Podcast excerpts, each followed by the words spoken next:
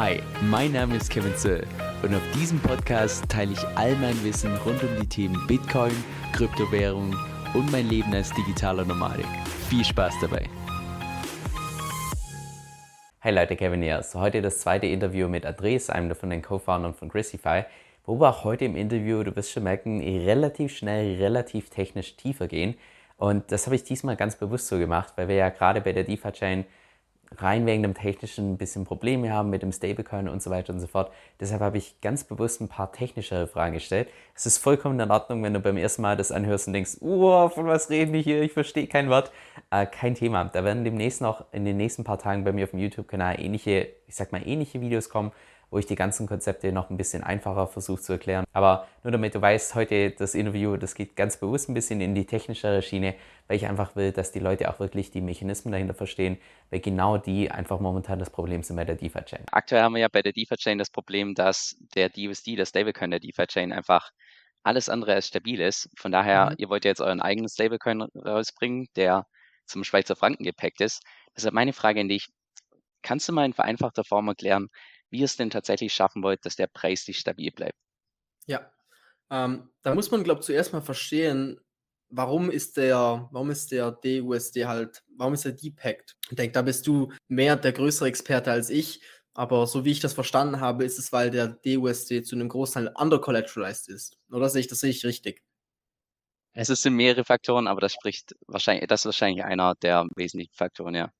Ja, das heißt, so wie ich es verstanden habe, wurde in einem Bullenmarkt und alles war cool, da wurden DUSDs gemintet, gemintet, gemintet durch Collateral vom, vom, vom DFI und dann ist der DFI halt hardcore gedroppt und jetzt ist sowieso, die Leute wollen raus und es ist so oh, Angst und die Leute wollen raus und jetzt ist es halt depacked. Ähm, bei uns ist es so, der DCHF wird kreiert, wenn Leute Sicherheit hinterlegen. Das heißt, sie hinterlegen Ethereums und Bitcoins als Sicherheit. Sie müssen immer mehr hinterlegen, als sie den DCHF als, äh, als, als sie sich den DCF ausleihen. Und das bedeutet, per Definition ist einfach mal so, wenn irgendwas passiert, ist genug Liquidität oder genug Geld im System. Das heißt, alle können raus. Das gibt schon mal eine gewisse Sicherheit, dass man sagt, okay, if all else fails, wenn es wirklich Schlag auf Schlag das Worst-Case-Szenario es ist genug Liquidität im System. Alle, alle, jeder Einzelne, der ein DCF hält, kann ohne Stress wieder raus. Das ist eine. Der zweite Mechanismus, wie das Pack gehalten wird, ist, ähm, sind, sind so diese, wir haben so zwei Hard-Mechanismen. Das eine ist, wenn der DCF unter einen Schweizer Franken fällt und das andere ist, wenn der DCF über einen Schweizer Franken und 10 Rappen, also 1,10 geht. Wenn man auch den LUSD anschaut, das ist meine Kritik am LUSD. Er ist mir noch nicht stable genug. Aber das Gute ist, er fällt zumindest nicht drunter. Er fällt nicht drunter oder nicht zu oft. Das kann schon mal passieren, aber dann geht er ganz schön wieder hoch. Er, der LUSD hat eher das Problem, dass er über einen Dollar ist, weil die Nachfrage größer ist als das Angebot. Bei uns ist es so, oder in diesen Mechanismen, die wir auch von, von Liquidity und LUSD übernommen haben, ist, dass wenn der, der DCHF unter einen Schweizer Franken fällt, dann können Leute hergehen und sagen, hey, ich habe einen DCF, ich will ihn gerne eintauschen gegen einen Schweizer Franken in Ether. Wir haben keine Schweizer Franken bei uns, wir sind nicht centralized, das ist alles, wir haben auch nichts mit dem Schweizer Franken zu tun, wir halten keine, wir halten nur Ethereum und Bitcoin und wenn du jetzt, wenn der Schweizer Franken jetzt zum Beispiel auf 95 Rappen oder Cent fällt, dann ist es so, dass du den, den eintauschen kannst gegen einen Franken in Ether und dort hast du dann sozusagen diese fünf, fünf Rappen, die kannst du äh, als Gewinn mitnehmen. Das heißt, das heißt, du machst hier 5% Gewinn. Und jetzt stellen sich auch mal manche die Frage, ja, wo, woher kommen diese Ether und wer macht hier Verlust? Spannend ist hier, wenn du hergehst und sagst, ich habe einen DCHF, ich gebe ihn dem Protokoll und ich bekomme Ether. Was passiert ist, das Protokoll geht her und nimmt die riskanteste Position. Das ist das, das Protokoll weiß genau, wer hier drin ist zu riskant, wer hat zum Beispiel eine zu wenig hohe Collateral Ratio. Das heißt, dass die, die, das Verhältnis zwischen wie viel habe ich hinterlegt und wie viel DCF habe ich rausgenommen, ist zu riskant, also ganz nah bei 110 Prozent, was das Minimum sein wird. Und diese Positionen werden Step by Step zurückgezahlt. Das heißt, wenn du jetzt diese Person bist, die die riskanteste Position hast, dann gibt jemand DCHFs und nimmt sich Ether und er gibt dir DCFs, das heißt, er bezahlt deinen DCF-Kredit zurück und nimmt sich aber deine Ether raus. Das heißt, es wird in, im gleichen Verhältnis runtergehen. Deine Position löst sich einfach langsam, langsam auf, bis du an einem gewissen Zeitpunkt eventuell einfach, bis du an einem gewissen Zeitpunkt nur noch Ether hast und keine DCFs mehr als Schulden. Das heißt, die Leute, die redeemen, die den DCF eintauschen, um das Pack wieder hoch zu pushen, diese Leute ähm, kriegen dein, zahlen sozusagen deinen Kredit zurück und verhindern, dass du liquidiert wirst. Das heißt, das ist eigentlich ein guter, guter Punkt.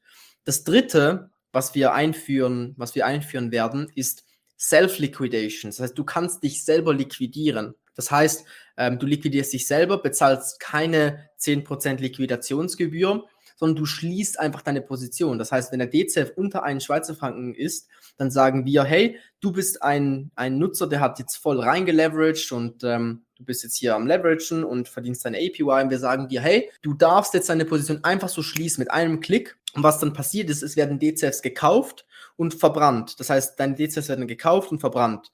Und dann bist du draußen. Du hast dann nur noch dein Initialgeld drin. Und wenn der DCF über einen Schweizer Franken sein wird, dann incentivieren wir Leveraging. Dann sagen wir, hey, kommt her, die Gebühren sind jetzt tiefer, kommt her und Leverage, APYs sind höher. Als Leute gehen her und sagen, wow, spannend, die APYs sind höher. Ich gehe jetzt rein, Leverage. Und was heißt Leverage? Minden und verkaufen und dann geht der Preis wieder runter. Das heißt, wir haben da sozusagen diese Hardcore-Mechanismen. Also wir haben zum einen, dass er immer overcollateralized ist, es ist immer genug Geld da, das heißt, es gibt keine Panik. Du hast die, diese Hard-Mechanismen, das heißt, der DCF wird sich in der Regel zwischen einem Schweizer Franken und einem Schweizer Franken 10 bewegen. Warum zwischen einem Franken 10? Weil wenn, wenn er über, wenn er sagen wir bei 1,11 ist, dann könntest du einen Kredit aufnehmen, dich instant liquidieren lassen, du machst Gewinn. Du hast dann, wenn der bei 1,11 ist, hast du 1% Gewinn gemacht. Das ist, weiß ich, verstehst du das, wie, warum das so ist, dass man Gewinn macht? Also ich persönlich verstehe es. Ich bin mir jetzt nicht ganz sicher, inwiefern ja. das meine Audience versteht, weil ich einfach okay. in die Wortmechanik und so weiter schon ein bisschen tiefer eingestiegen bin. Ja. Aber vielleicht für meine Zuschauer, um das so ein bisschen nachzuvollziehen ist genau das gleiche bei der DeFi-Chain. Wenn irgendwann mal der DUSD bei einem Preiswert von über einem Dollar 50, weil wir dort eine Überversicherung haben von 150 Prozent, ab ja. dem Zeitpunkt könntest du direkt einen Arbitrage machen mit dem DUSD und den Preis wieder nach unten bringen. Das heißt, es wäre genau. absolut unlogisch, dass der Preis mal längere Zeit über einem Dollar 50 ist. Und genau das gleiche haben wir jetzt im Prinzip bei Christify mit dem Schweizer Franken. Alles über einem Dollar 10, das wird nicht langfristig so bleiben, sondern kommen irgendwelche genau. Arbitrageure genau. und drücken den Preis runter.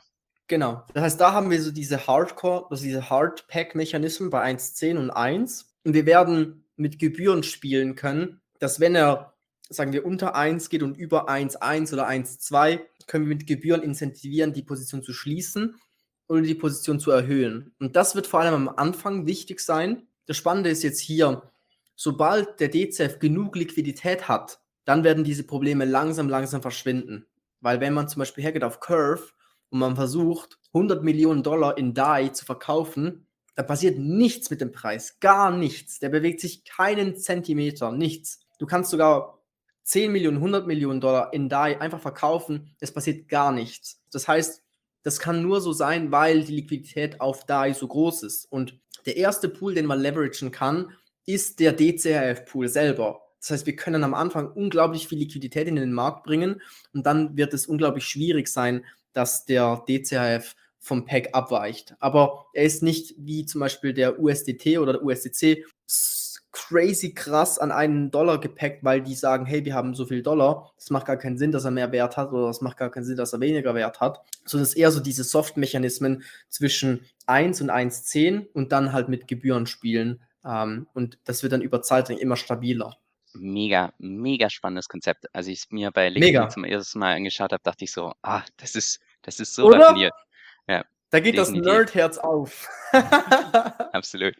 Also ganz kurz an die Zuschauer. Ich weiß nicht, ob man das Klopfen im Hintergrund hört. Beim letzten Mal war mein Mikro ein bisschen zu sensitiv eingestellt. Dieses Mal habe ich irgendwelche Handwerker um mich rum, die irgendwie hier herumhämmern.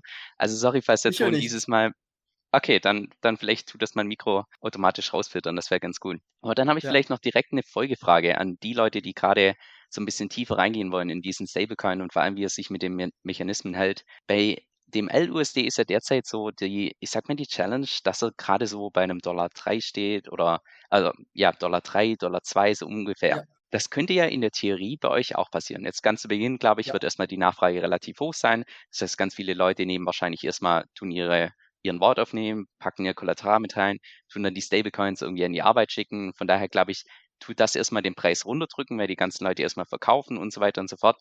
Nur irgendwann könnte ja dann später auch mal der Preis auf ein, also sagen wir 1,05 oder ähnliches gehen.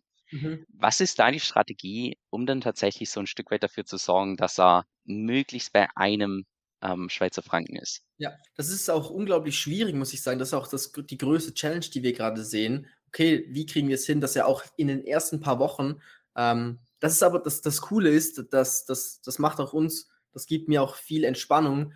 Ähm, es ist mehr so Kosmetik. Es wäre cool, wenn er immer ein Schweizer Franken bleibt, aber es ist wie die Mechanismen, die es gibt, die das Pack halten, sind so stark und fundamental ist er immer over-collateralized. Es spielt keine Rolle, wo er in den ersten paar Tagen ist. Es kann gut sein, dass er ein bisschen hoch, ein bisschen runter geht. Das ähm, erwarten wir auch, weil einfach noch nicht genug Liquidität da sein wird am Anfang. Aber das Coole ist oder das Schlechte bei Liquidity ist, sie haben halt kein Marketingbudget und das Team hat das Projekt beendet, es ist fertig und sie werden nichts mehr daran ändern. Wenn du in die Telegram-Gruppe äh, gehst, ich habe da auch schon ein paar Mal Fragen gehabt, als wir den DCF programmiert haben ähm, und das schreiben dann drei, vier Tage, schreibt gar niemand, also niemand. Das ist so, alle drei, Tagen, drei, drei Tage gibt es mal eine Nachricht oder ja. auf Reddit gibt es alle fünf Tage mal einen Post. Das, die haben halt wie Satoshi Nakamoto, die haben was geschrieben, so, das gehört jetzt euch, Community, und macht, was ihr wollt damit. Und bei uns ist es halt so, wir werden unglaublich viel Marketing betreiben, unglaublich viel damit arbeiten. Wir haben auch weitere Use Cases in-house, an, an, die wir anbieten werden, wie zum Beispiel das Leveraging.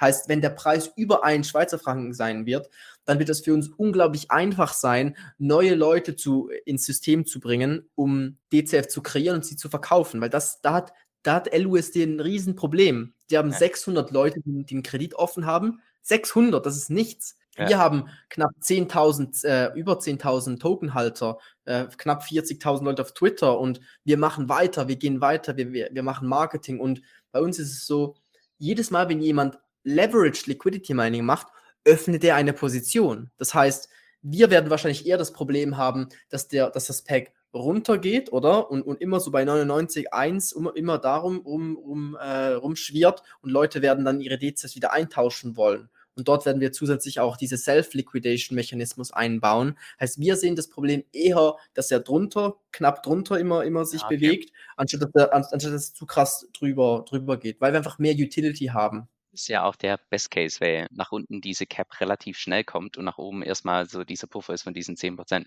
Cool. Ja. Also ja, das war mir gar nicht so bewusst, aber klar, wenn man viel Marketing betreibt, dadurch die Nachfrage entsprechend nach oben schraubt, äh, drückt man ja. automatisch wieder den Preis genau dahin, wo er sein soll. Ja, stimmt. Genau. Also das macht dann entsprechend Sinn. Dann habe ich vielleicht noch direkt eine weitere Frage. Und zwar habe ich jetzt mittlerweile auch meine äh, Ether entsprechend bei Liquidity und habe dann einen entsprechenden Wort aufgenommen. Jetzt ist natürlich Geil. die nächste Frage, okay, wann geht das bei euch live? Was kann ich da genau als Kollateral hinterlegen? Werden das gemischte ja. Worts sein oder wenn ich da mehreres hinterlegen will, habe ich dann zwei verschiedene Worts oder wie wird das Ganze ja. laufen? Wir werden am 25. September live gehen. Das ist das Datum. Und ab dann wirst du genau das gleiche, was du auf Liquidity machen kannst, wirst du bei uns machen können Außer, dass du bei uns mehr machen kannst. Du kannst bei uns auch Bitcoins hinterlegen. Du kannst bei Liquidity kannst du nur Ethereum hinterlegen. Bei uns kannst du auch Wrapped Bitcoin hinterlegen als Collateral. Und dort kann ich euch sagen, es wird unglaublich spannend sein am Anfang. Ähm, und da sieht man auch bei, bei Liquidity, wenn du auf Dune gehst, siehst du auch einen riesen Spike am Anfang von diesen Troves, von diesen Positionen. Das war krass, weil ja auch mehrere richtig. Milliarden. Das war. ja. Genau. Warum war das so? Weil sie den LQTY-Token, den Liquidity-Token, als Reward im Stability Pool ausgezahlt haben. Und das werden wir genau auch so machen. Wir werden genau das Gleiche machen. Wir werden, äh, in, wenn du den DCF in den Stability Pool investierst und darüber werden dann die Liquidations gemacht, wird am Anfang recht hoch incentiviert mit dem Moneta Token. Und dort werden Leute hergehen und sagen, hey, ich könnte jetzt bei Liquidity weiter, äh, weitermachen oder ich könnte jetzt dort schnell meinen Kredit zurückbezahlen, auf DCF wechseln, meine DCFs oder die, meine Ether und, und auch Bitcoin, was du bis jetzt auf Liquidity nicht machen kannst. Alle Leute, die, die, die Bitcoins als Collateral hinterlegen wollen, müssen aktuell auf MakerDAO gehen, auf Oasis. Aber auf Oasis zahlst du halt viel mehr Gebühren, oder? Du zahlst dann einfach mehr Zins. 3,75% so. Zinsen, ja, pro Jahr. Genau. Und du zahlst, du zahlst hier einfach weniger, weniger Gebühren und dann werden Leute hergehen und sagen, okay, ich könnte jetzt meine Ethers dort abziehen, ich könnte auch, auch meine Bitcoins dort abziehen, ich könnte sie hier hinterlegen, Kredit aufnehmen, einen Stability Pool hauen, was das ganze System stabiler macht und gleichzeitig kriege ich noch Rewards dafür. Das heißt, Ähm, das wirst du am Anfang bei uns machen können und das werde ich auch selber machen. Als, also ich werde alle meine Ether hinterlegen und, und, und DCF und Stability Pool, einfach um diese Moneta-Tokens ähm, am Anfang schon zu bekommen. Interessant, du hast mir schon meine nächste Frage vorweggenommen. Und zwar würde ich fragen, welchen Incentive hätte ich denn, wenn ich derzeit schon Liquidity benutze mit Ether und nur Ether halten will, welchen Incentive hätte ich tatsächlich auf Christify zu gehen? Aber das hast du gerade schon mit beantwortet. Ja, gut, yes. wenn es da entsprechend deutlich höhere äh, Rewards gibt und so weiter. Spannend. Also ja, ich kann auch jeden einladen. Also jeder, der Liquidity noch nie gehört hat oder auch so mit der, sich mit dieser Ward-Geschichte in Anführungszeichen oder diesen Droves nicht so gut auskennen, ich würde euch da unten ja. in der Beschreibung ein Video verlinken, wo ich das Ganze nochmal ein bisschen detaillierter erkläre. Es ist wirklich, das lohnt sich da mal tiefer einzusteigen und dann seht ihr vielleicht auch so ein bisschen, was einfach die Vision von Grisify ist und warum ich persönlich denke, dass es was mega Spannendes ist, was da auf uns zukommt. Ja, das ist auch richtig interessant. Ich habe es auch äh, gemerkt im Interview. Ich hatte gerade vorhin eben, wie ich dir schon gesagt habe, im Interview mit Manu und äh, er ist ja mega ein Fan von Hebeln. Das findet er richtig geil. Er hat ja richtig Spaß damit. Hebel, Strategien, Zeugs machen hier. Und da habe ich, als, als ich im Interview mit ihm gehockt bin und, und so seine Perspektive gehört habe, wie er das sieht, ist mir auch eingefallen, was, was halt super spannend sein wird, ist, es gibt Leute, die sagen, okay, wenn der Markt tief ist, was ich jetzt sagen würde, er ist eher tief als hoch, dann gehen die Leute her und sagen, ich könnte jetzt einfach Bitcoins halten und ich könnte meine Bitcoins dann irgendwann teurer verkaufen. Oder es gibt Leute, die sagen, ich habe eh schon Bitcoins, ich kann jetzt einfach meine Bitcoins hebeln, einfach noch mehr, mehr Bitcoins ausleihen mit einem Risikoprofil, womit diese Person halt einverstanden ist. Zum Beispiel, dass du sagst, okay, ich gehe das Risiko ein bei einem Bitcoin-Preis von 15.000 werde ich halt liquidiert. Musst du einfach bewusst sein und davor einfach wieder rausgehen.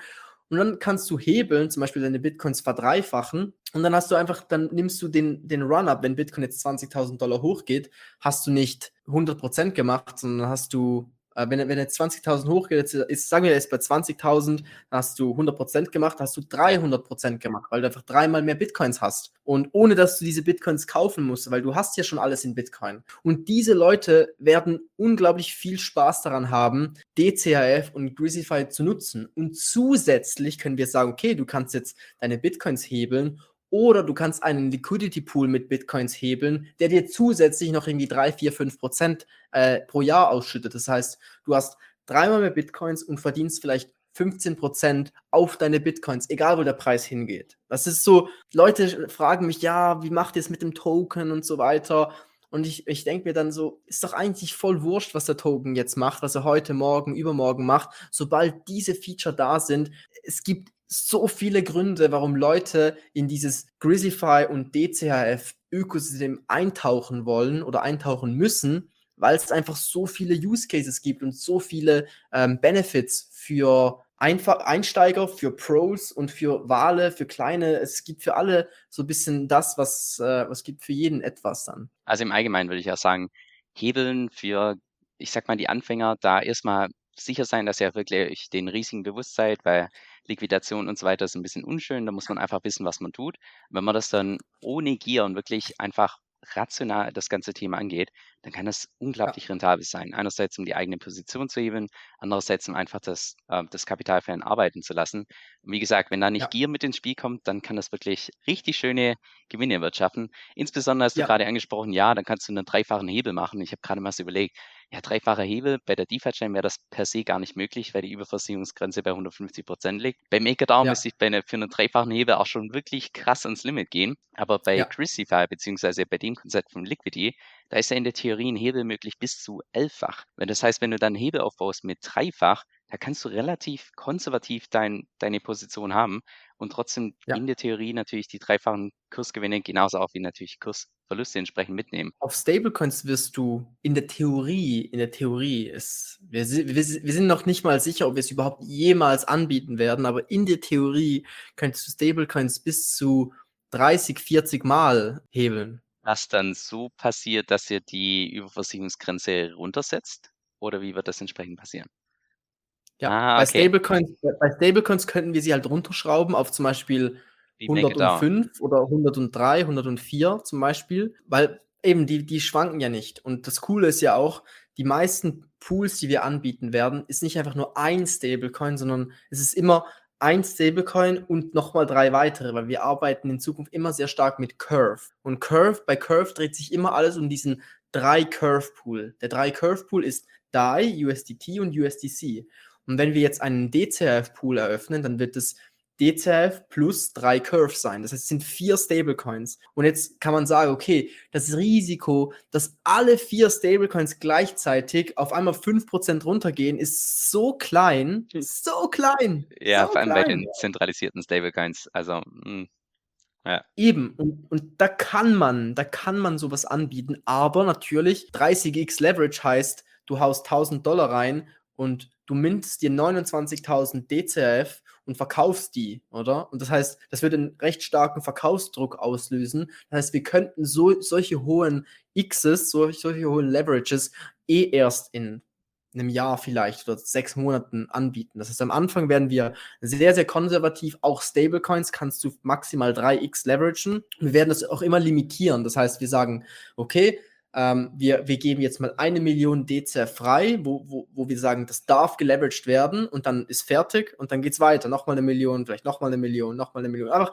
Step by Step, Step by Step Ah, by Step okay. hochgehen. Einfach um das ganze System wirklich organisch wachsen zu lassen, weil Liquidität ist das Stichwort. Das ist so, so wichtig. Ja, interessant. Das heißt, ganz zu Beginn wird der Hebel, den ihr anbietet, jetzt nicht auf dem Niveau sein von MakerDAO. Bei MakerDAO kann man ja, also es wird geworben mit 50x, aber in Wirklichkeit sind es so um die 44, 45x, die man da Ja. ähm, einen Hebel rausmachen kann. Ich weiß auch gar nicht, wie es damals bei MakerDAO lief, ob die auch das Ganze so schrittweise aufgebaut haben.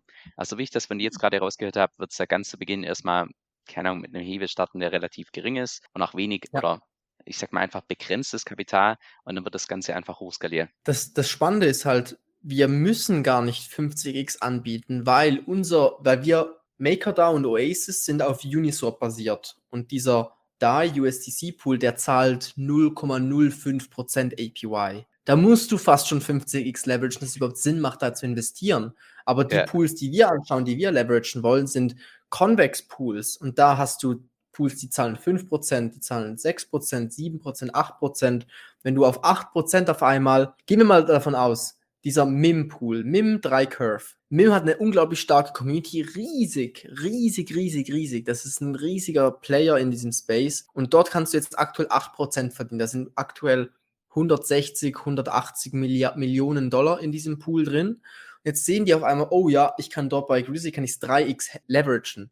Heißt, anstatt 8% kannst du bei uns äh, 24% verdienen. Das ist schon so ein großer Unterschied. Wir müssen nicht hergehen und sagen, ja, wir, überleg mal 50x Leverage auf einen 8% Stablecoin-Pool. Das macht gar keinen Sinn, oder? Es ist Das so, wäre das wär krank. Das wäre schon Ja. Overkill. Da, da, da investiert ein, ein Mensch rein, der APY droppt direkt für alle. Und deswegen ist so wie, okay, 3x, das wird reichen, um die besten Yields anbieten zu können auf, auf Ethereum. Mega, mega spannend. Also gerade dieses Hebeln. Ganz viele ganz zu Beginn, wenn sie das zum allerersten Mal hören mit, oh, Hebeln jetzt auch noch bei den Stablecoins, hört sich erstmal total riskant an und so weiter. Aber wenn man tatsächlich mal die Mechanismen dahinter verstanden hat, das ist einfach nur eine Win-Win-Situation für jeden Beteiligten. Auch für die ganzen Ja. Leute, die dann tatsächlich diese Swaps machen in diesen Pools, weil dann entsprechend Liquidität höher ist, Slippage geringer und so weiter. Also auch da kann ich euch empfehlen, schaut mal, also es ist ein bisschen Self-Promotion, aber schaut mal die nächsten paar Tage bei mir und bei meinem YouTube-Kanal vorbei. Da werde ich Videos äh, rausbringen zu Curve, werde ich Videos rausbringen zu Convex, wie das Ganze funktioniert. Weil wenn ihr das Wissen habt, dann wisst ihr auch wahrscheinlich, was, was da gerade Grissify für ein großes Problem lösen wird und wie spannend das Ganze wird, wenn man das dann tatsächlich als Nutzer auch selbst, ja, selbst die Renditen und so weiter ähm, einsacken kann. Das wird mega cool. Ja, da freuen wir uns mega drauf. Ich mich auch definitiv. Und dann vielleicht noch zu, ich sag mal, fast schon der letzten Frage. Und zwar bringt ihr ja noch zusätzlich diesen Moneta-Token raus. Und ich persönlich habe mich ja jetzt ähm, mit Liquidity und so weiter schon beschäftigt und ich bin mir Ja. auch, glaube über die Funktionen und so weiter so ein bisschen bewusst. Aber ich habe zumindest bei mir in der Community schon mehrfach gehört im Sinne von, also erst bringen sie diesen G-Honey-Token raus, dann bringen sie jetzt noch diesen Stablecoin raus und jetzt bringen sie noch mal einen Token raus. Wie viele Tokens sollen denn noch kommen? Und vielleicht gerade an der Stelle, also so im Sinne von, ach ja, schmeißen hier mit Token um sich und so weiter.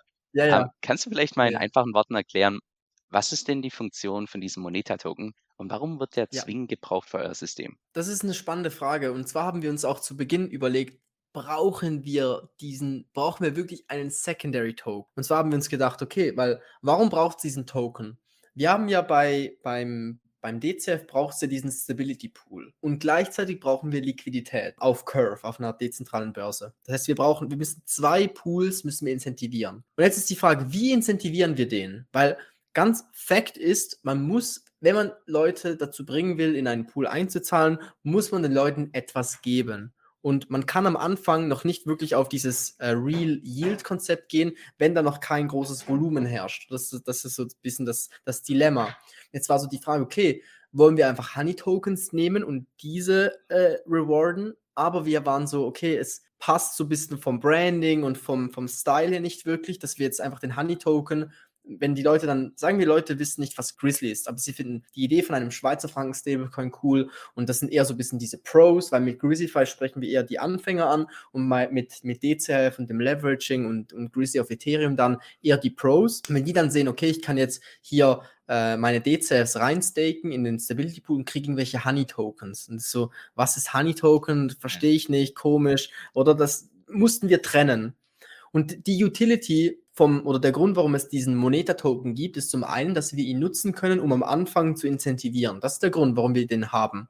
Jetzt muss man ja immer, wenn man etwas gibt, muss man ja auch dem einen Wert geben. Und der Wert von dem Moneta-Token wird sein, dass alle, alle, alle Gebühren, nicht irgendwie ein paar gehen an uns als Dev, sondern alle, alle, alle Gebühren gehen an die Moneta-Token-Halter. Und wenn man zum Beispiel bei Liquidity schaut, man sieht, die haben fast 30 Millionen Dollar für ihre äh, Token-Staker äh, verdienen können. Und diese ganzen Gebühren gehen an die Moneta-Token-Halter. Und das Spannende ist jetzt, wenn man anschaut, okay, der, der Wert von diesem LQTY-Token von Liquidity oder der Moneta-Token von dem DCHF ist, wie viele Gebühren er bekommt. Das heißt, wir, wir schauen mal nicht auf den Preis, sondern auf den Wert. Der Wert ist, wie viel, wie viel, wie viel Staking Rewards kriegt der? Und wenn man jetzt hergeht und sieht, der LQTY-Token oder Liquidity an sich, das meiste an Nutzer, was sie hatten, waren 1200 für den kurzen Zeitraum. Im Durchschnitt haben die, haben, hat jeder Liquidity-Nutzer hat eine Million Dollar hinterlegt als Ether. Schon krass. Ja. Schon krass. Und jetzt ist bei uns so, okay, ähm, ist halt die Frage, warum sollte ich Liquidity nutzen? Das fragt man sich. Warum sollte ich Liquidity nutzen? Warum sollte ich Ether hinterlegen und Stablecoin rausnehmen? Okay, um, um Yield Farming zu machen. Aber wie viele Leute machen das? Das ist so, so kompliziert. Du musst zuerst hierher gehen, du musst Liquidity überhaupt kennen. Die machen kein Marketing, woher sollst du die kennen? Ich glaube, jetzt kriegen, ich glaube, der Traffic, weil wir die ganze Zeit über Liquidity sprechen, geht bei denen wieder langsam hoch. Leute nutzen die Plattform. Auch gesehen, ja. Da, oder, aber wer nutzt Liquidity aktuell? Es ist so, okay, man kennt die nicht wirklich dann musst du die nutzen, du musst einen Kredit aufnehmen, dann musst du noch in andere Pools investieren. Es ist so kompliziert. Und bei uns wird es der Fall sein, dass du siehst auf Crucify, oh ja, ich, ich sehe hier diesen Pool, der verdient 8%, oh, ich könnte ihn dreimal leveragen. Mein Liquidation Price wäre bei 80 Cent. Das heißt, wenn der Stablecoin auf 80 Cent fällt, bis dahin bin ich noch fein. Ja, mache ich mal. Und die Leute haben keine Ahnung vom DZEP. Sie kennen das nicht. Sie wissen nicht, was es ist. Sie wissen nicht, dass es es gibt. Sie kennen es nicht. Sie wissen nur, ich sehe auf Crucify einen Pool und ich kann leveragen. Und dann im Hintergrund wird auf DCAF das Geld hinterlegt, Kredit aufgenommen und da fällt eine Gebühr an. Das heißt, wir sind felsenfest davon überzeugt, dass wir mehr Nutzer als 600 auf unsere Plattform kriegen werden. Vielleicht nicht jeder Nutzer mit einer Million, aber wir werden, es muss fast so passieren, dass, das, dass der Total Value Locked von, von DCF sobald wir das Leveraging anbieten, langsam, langsam höher steigen wird als der von Liquidity. Es muss einfach passieren, weil Liquidity hat keine wirkliche Utility, außer halt das, was Nerds wie du und ich cool finden und sagen, oh, egal, ich will damit ein bisschen rumspielen. Ja. Aber sonst für die breite Masse ist es zu viel. Und das Coole ist, es, DCF wird zu einer Technologie im Hintergrund. Leute kennen das nicht. Und das, das, das Ding ist auf der anderen Seite genau das Gleiche. Wir werden ganz normal Marketing machen mit DCF. Wir werden unsere Skills, die wir haben, äh, dort auch einsetzen und, und viele coole Dinge machen mit ähm, PR, äh, Influencer und so weiter und so fort. Cooles Zeugs wird da kommen. Leute werden auf der DCF-Plattform sehen, oh, ich kann hier in einen Convex Pool einzahlen mit 8% und ich kann ihn hebeln auf 24 zum Beispiel. Dann können die Leute das machen und die Leute haben keine Ahnung, dass sie in Grizzly investieren. Sie wissen es nicht. Die wissen nicht, dass es mit, dass es Grizzlyfy ja. ist. Die kennen das gar nicht. Die wissen nicht, die kennen den Bär nicht, die kennen uns nicht, die haben keine Ahnung. Und die werden trotzdem in Grizzly investieren. Und diese beiden Ökosysteme, die helfen sich gegenseitig, die schieben sich gegenseitig Liquidity hinzu und auf beiden Plattformen werden Renditen, werden Fees äh, oder Gebühren verlangt und diese gehen an dich als Honey-Token-Halter und an dich als Moneta-Token-Halter, ohne dass die Leute überhaupt davon wissen. Das ist also, ja. Da kommt die, die Passion hoch. Cool. Also mega spannend. Ja. Ähm, dann vielleicht noch eine, eine weitere Frage, gerade zum Moneta-Token hast du ja auch gesagt, äh, die ganzen Gebühren, die da entsprechend ähm, anfallen, die gehen dann an die ganzen Leute, die Moneta-Token halten. Gebühren sind in Ja. dem Fall wahrscheinlich einerseits die Borrow-Gebühr, also in dem Moment, wo du einen dezentralen Kredit aufnimmst mit an Bord und wahrscheinlich dann zweitens noch diese, ich weiß nicht, wie sie bei euch nennen wird, diese Redemption-Fee, also in dem Moment, Ja, wo du genau. genau das Gleiche, also in dem Moment, wo Genau ähm, der Schweizer Franken mal oder der DeFi-Frank zu tief fallen sollte, kann man das ja eintauschen gegen Eth- Ethereum. Da fällt eine kleine Gebühr an und die geht wahrscheinlich dann auch noch an die Moneta-Tokenhalter. Genau. Gibt es da noch eine weitere Gebühr oder ist das im Prinzip nahezu eins zu eins von den Prinzipien her wie bei Liquidity? Es ist nahezu eins zu eins. Was wir planen oder was wir uns überlegen, ist, okay, wollen wir die Borrow-Fee in Zukunft ersetzen durch Interest? Kann man auch sagen, okay, für, für kurzfristige, also für langfristige Investoren ist diese Borrow-Fee viel lukrativer, aber für Short-Term, so, ey, ich will kurz rein, raus, dann macht ein Interest-Modell natürlich viel mehr Sinn, weil Interest, also Zins, zahlst Ja. du zum Beispiel 2% auf ein Jahr verteilt und bei uns, äh, bei, bei, der, bei einer Ausleihgebühr, bei einer Borrow-Fee, zahlst du einmal 0,5, egal wie lange du drin bleibst.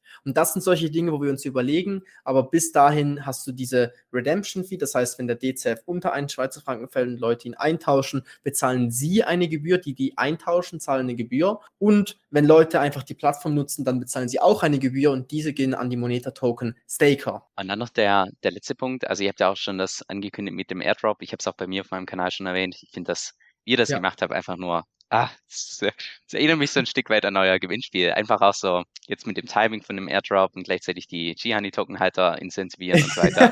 Das ist einfach, das gefällt mir richtig gut. Also vor allem auch so ein Stück weit, gerade die Leute, die ganz zu Beginn dabei sind, die einfach so ein Stück weit zu rewarden und so weiter. Ich glaube, das weiß jeder Ja. ähm, zu schätzen, das ist mega cool. Da wird Ja. ja, ein Teil von diesen Moneta-Tokens wird entsprechend geairdroppt und ich vermute mal dann der größte Teil wird dann irgendwann in den nächsten Wochen, Monaten, vielleicht Jahren entsprechend dann genutzt, um entsprechend zu intensivieren.